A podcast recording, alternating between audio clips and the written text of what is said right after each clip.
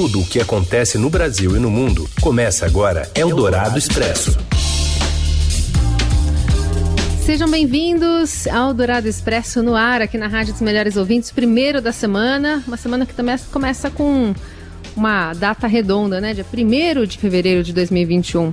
Eu sou a Carolina Ercolim, não estou só. Muito boa tarde, Raíssen Abac. Boa tarde, Carol. Boa tarde aos ouvintes que nos acompanham no FM 107,3 da Dourado ou em qualquer horário em formato do, de podcast em fevereiro que não tem carnaval. Vamos aos destaques então desta segunda-feira. Eldorado Expresso. A Câmara e o Senado elegem hoje seus novos presidentes. Com tensão, verbas do governo e ameaça de impeachment, os favoritos são os candidatos do Palácio do Planalto. Presidente do Supremo Tribunal Federal, Luiz Fux, condena o negacionismo na pandemia em cerimônia ao lado de Jair Bolsonaro. E ainda a volta às aulas nas escolas particulares de São Paulo e os protestos isolados de caminhoneiros. Eldorado Expresso. Seguimos direto para Brasília conversar com o repórter Daniel Vetterman sobre os últimos preparativos ali da eleição do Congresso. Tudo bem, Vetterman? Boa tarde. Boa tarde, Carol. Boa tarde, Heisen. Bom, são vários preparativos hoje.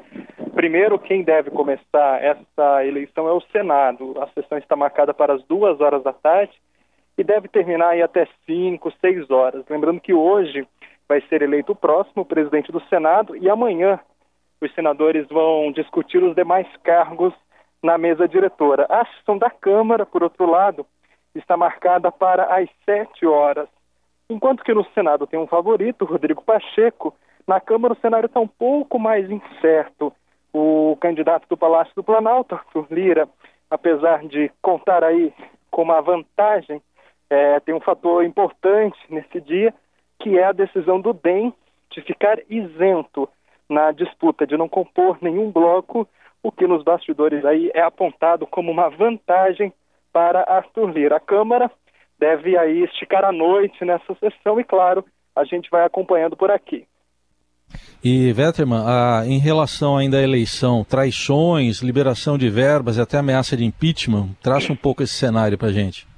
Bom, é, como o Estadão revelou, o governo federal liberou um volume de 3 bilhões de reais em verbas extras diretamente do Ministério do Desenvolvimento Regional para influenciar nessa disputa. E, por exemplo, a decisão do DEM não compor o bloco com Baleia Rossi é um dos fatores que explica essa isenção é essas liberações.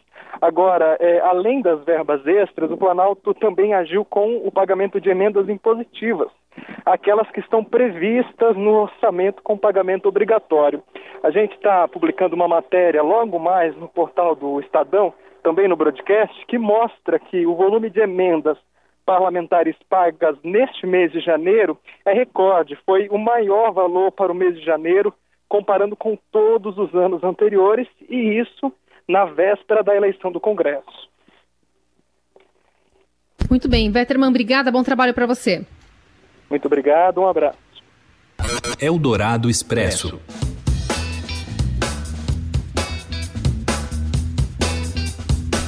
O ministro da Economia, Paulo Guedes, aposta suas fichas na troca dos comandos da Câmara e do Senado para destravar a sua agenda liberal no Congresso.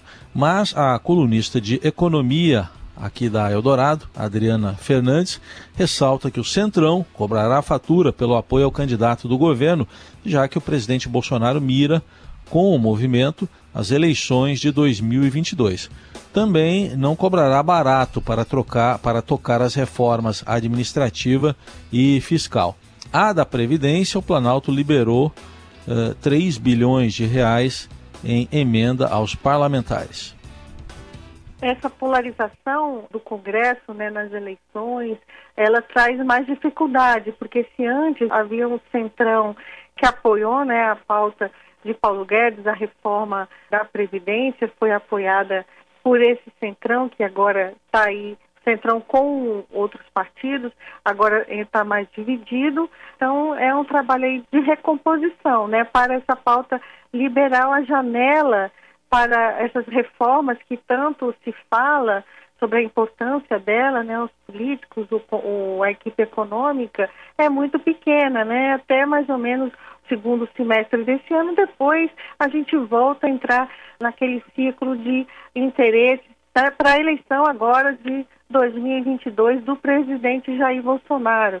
Ele trabalha para essa eleição há, há muito tempo e, com certeza, à medida que vai se aproximando, essa pauta mais complexa, mais difícil, mais dura, ela vai ficar suspensa. Queres resistiu, está aqui, é, então o seu futuro também depende desse diálogo com o Centrão e do pagamento, é claro, dessa fatura aí das eleições que vai vir da, mais à frente. A fatura tem a passada, que já foi, né, como mostrou o Estadão, 3 bilhões de reais no orçamento. O caminho para esses 3 bilhões foi sendo construído passo a passo né, ao longo dos últimos meses para aprovação, inclusive com pedidos no Tribunal de Contas da União de mudança de regra, e agora tem uma fatura aí nova que vem pela frente dos diversos parlamentares que, que para darem apoio têm os seus pedidos. Eldorado Expresso. Ainda na área da economia, caminhoneiros, caminhoneiros de todo o país prometem iniciar hoje uma greve por tempo indeterminado. Essa decisão à paralisação, porém, não é consenso e a extensão do movimento ainda é incerta. Eles reclamam da alta do preço de combustíveis e são contra a política da Petrobras, baseada na paridade com os preços internacionais. Outros pontos questionados são os baixos preços dos fretes e o descumprimento da lei que prevê o piso mínimo de fretes. Em São Paulo, houve ocupação de duas faixas da rodovia Castelo Branco durante a manhã, mas a pauta era outra: era o protesto contra o governo de São Paulo sobre pedágios abusivos. Lideranças da categoria são bastante pulverizadas. Eldorado Expresso. O presidente do Supremo Tribunal Federal, Luiz Fux, abriu os trabalhos do, da Suprema Corte hoje, nesta segunda-feira, na volta aí das férias. E ao lado do presidente Jair Bolsonaro, Fux condenou o negacionismo na pandemia. Detalhes de Brasília com Rafael Moraes Moura. Olá, Heisen. Olá, Carol. Na sessão que marcou a abertura do ano judiciário, o presidente do Supremo Tribunal Federal, Luiz Fux, disse que a vacina contra o novo coronavírus permitirá que a racionalidade vencerá o obscurantismo. Ao lado do presidente Jair Bolsonaro, que prestigiou a cerimônia, Fux afirmou que não se deve dar ouvidos a vozes isoladas, inclusive no próprio Poder Judiciário, que abusam da liberdade de expressão para propagar ódio, desprezo às vítimas e negacionismo científico. Em um discurso de conciliação, tentando também pregar harmonia entre os poderes, Fux disse que é tempo de valorizarmos as vozes ponderadas, confiantes e criativas que laboram diuturnamente nas esferas públicas e privadas. O presidente do Supremo também disse que ficou estarrecido com o discurso do presidente do Tribunal de Justiça do Mato Grosso do Sul, que atacou o distanciamento social ao tomar posse no mês passado. Esse discurso do desembargador do Tribunal de Justiça do Mato Grosso do Sul foi compartilhado, inclusive, pelo próprio presidente Jair Bolsonaro nas suas redes sociais na semana passada. Apesar das críticas de Fux ao discurso do desembargador de Mato Grosso do Sul, o Conselho Nacional de Justiça ainda não tomou nenhuma medida para investigar o episódio. O Supremo Tribunal Federal fez a sessão hoje pela manhã para marcar a abertura do ano judiciário, mas só vai voltar a retomar análise de casos, ou seja, só vai voltar a julgar processos a partir dessa quarta-feira à tarde. Eldorado Expresso. São Paulo vive o pior momento desde o início da pandemia. O estado conclui janeiro com recorde, confirmando um novo caso de Covid-19 a cada nove segundos. A média mostra a aceleração da doença em comparação ao pico da primeira onda da pandemia em agosto. E apesar de vigorar a fase vermelha no fim de semana, restaurantes desrespeitaram regras da quarentena e divulgaram nas redes sociais o funcionamento após as 8 horas da noite, né, o que é proibido. Nesta segunda-feira também as aulas presenciais para escolas privadas retornaram, devagar, mas retornaram. As informações com a repórter Júlia Marques. Oi, Raizen. Oi, Carol. Hoje as aulas presenciais foram retomadas aqui na cidade de São Paulo. Lembrando que as escolas reabriram no ano passado, mas para a maioria das séries só podiam ser dadas aulas extracurriculares, como idiomas e esportes. Agora, os colégios vão ter aulas regulares, tipo português e matemática, para todas as séries. Por enquanto, elas só podem receber 35% da capacidade e tem que seguir uma série de protocolos. Tem escola que contratou até assessoria de hospitais para voltar. Os alunos passam por medidores de temperatura e as salas foram divididas para receber poucos estudantes. Também foi organizado um rodízio de alunos, então cada semana vai um grupo. Na porta hoje do Colégio Rio Branco, os pais estavam emocionados e aliviados. Muitos deles dizem que as crianças estavam com saudade da escola, vontade de voltar e não conseguiam mais acompanhar aquelas atividades remotas.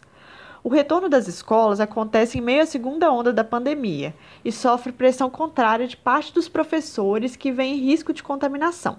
Na rede municipal, os alunos voltam à sala de aula no dia 15 de fevereiro e na rede estadual voltam no dia 8. Eldorado Expresso. E com o colapso no sistema de saúde do Amazonas e a circulação de uma variante do novo coronavírus, potencialmente mais transmissível na região, o percentual de mortos por Covid-19 que não tinham nenhum fator de risco para a doença dobrou no estado em janeiro e já representa 20% de todas as vítimas da doença no mês. Os números foram tabulados pelo Estadão Broadcast a partir da base de dados sobre síndrome respiratória aguda grave mantida pelo Ministério da Saúde, com atualização até o dia 25 de janeiro. A análise que considerou óbitos por Covid-19 por data de ocorrência aponta que dos 1.664 mortos pelo novo coronavírus no Amazonas em janeiro, já inseridos no sistema, 331 deles tinham menos de 60 anos e não sofriam de doenças crônicas. O número equivale a 19,9, praticamente 20% do total de vítimas do mês e ao dobro do índice médio de 2020. Em todo o ano passado, foram 5.303 vítimas da Covid-19 no Amazonas, das quais 491, ou 9,2%, eh, não eram idosos nem possuíam comorbidades. Do total de mortos no país desde o início da pandemia, que está em 224.534 pessoas, somente 7,3% não eram idosos nem tinham doenças crônicas. Em janeiro, o total foi de 7,4%.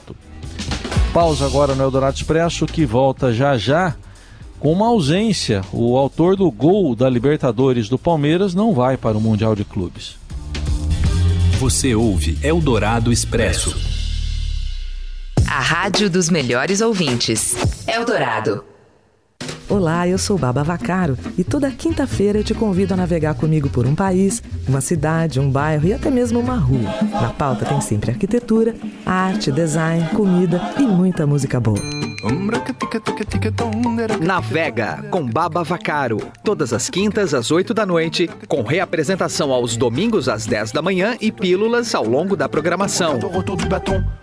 Estadão e Banco Safra apresentam a série de lives Cenários com Sônia Rassi. No programa quinzenal, a jornalista entrevista grandes nomes dos cenários político e econômico brasileiros. Em 2 de fevereiro, às 11 horas, o entrevistado será o cientista político Murilo de Aragão. Acompanhe transmissão pela TV Estadão, em podcast, no noticiário, nas mídias sociais do Estadão e pelo canal do YouTube do Banco Safra. Paula Lima traz o melhor da música negra de ontem e de hoje. Chocolate Quente. Toda terça às 8 da noite, com reprise aos domingos às 7 da noite. Você ouve Eldorado Expresso. Seguimos com as principais notícias desta segunda-feira. O atacante Breno Lopes, autor do gol que deu o título da Libertadores ao Palmeiras, não disputará o Mundial de Clubes e o Robson Morelli explica por quê. Olá, amigos! Hoje eu quero falar do Breno Lopes, esse jogador improvável herói do Palmeiras que fez o gol do título da Libertadores. Pois é, no sábado ele foi herói e agora ele recebe uma triste notícia: ele não estará no Mundial de Clubes da FIFA com o Palmeiras. Ele não foi inscrito na competição porque quando ele foi contratado é, já havia ocorrido o fechamento da janela de transferência. Então, o Breno Lopes herói da Libertadores deste Palmeiras, não vai disputar o Mundial. A CBF manteve o jogo é, de amanhã de Palmeiras e Botafogo, então o clube tem que cumprir mais este compromisso antes de viajar, antes de embarcar para o Catar, onde vai é, acontecer o Mundial. Palmeiras enfrenta no fim de semana o vencedor de Tigres do México e o San da Coreia do Sul. Quem passar vai enfrentar o, o campeão sul-americano, no caso, o Palmeiras. É isso, gente. Falei, um abraço a todos, valeu! Eldorado Expresso. Se o senhor não está lembrado, dá licença de contar que aqui onde agora está, esse edifício alto. Está ouvindo aí a Doreira Barbosa porque vamos destacar uma biografia de um produtor que apostou em senhores idosos e pobres desprezados pelas gravadoras, como o Adoniran. Fala, Júlio Boa tarde, Maria. ouvintes da Rádio Dourado, passando aqui rapidinho hoje para falar de um produtor que talvez nem todo mundo conheça, mas certamente todo mundo já ouviu as coisas maravilhosas que ele fez. O nome dele é JC João Carlos Botezelli, conhecido de todo mundo do samba dos anos 70 como Pelão. Pelão produziu só, apenas, só Adoniran Barbosa, o primeiro disco do Adoniran, já em 74, Adoniran já um senhor de cabelos brancos, produziu o primeiro disco do Cartola também em 74, produziu no mesmo ano o primeiro disco, que seria considerado o disco dele mesmo, é Nelson Cavaquinho. Ele já havia lançado outros dois discos, mas não muito a cara dele. Pelão foi lá e deu dignidade a uma geração de sambistas do morro para qual ninguém olhou, para qual ninguém olharia certamente se ele não tivesse brigado seriamente para que essas pessoas gravassem. A história do Pelão está muito bem contada num livro do Celso de Campos Júnior, que saiu agora recentemente, Pelão. Garoa Livros é o nome da editora, as pessoas podem procurar o site da Garoa para procurar encomendar essa história que vale muito a pena para a gente conhecer o que havia nos bastidores também do samba que veio à tona nos anos 70. Tá bom? Essa é a dica do dia. Obrigado, um abraço, até logo.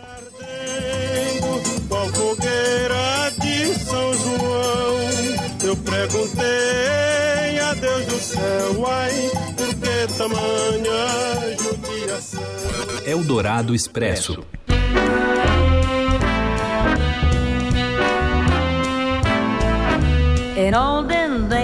Glimpse of stocking was looked down as something shocking. Now, heaven knows, anything Bom, e agora a gente muda um pouquinho o gênero, ouvindo Lady Gaga primeiro e aqui agora Tony Bennett. Isso porque numa carta emocionante, Tony Bennett revela que irá deixar os palcos para focar no tratamento do Alzheimer. Ele luta contra a doença desde 2016. Com isso, o novo álbum, o novo álbum de jazz com a Lady Gaga tem lançamento adiantado para março e deve ser o último da carreira do maior músico vivo aí da música mundial. O cantor tem 94 anos e diz que gravar novas músicas é uma terapia.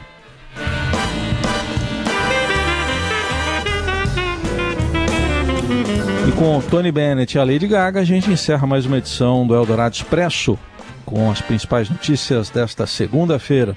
Boa semana, bom mês, até amanhã. today. And days nights today. And black's white today. And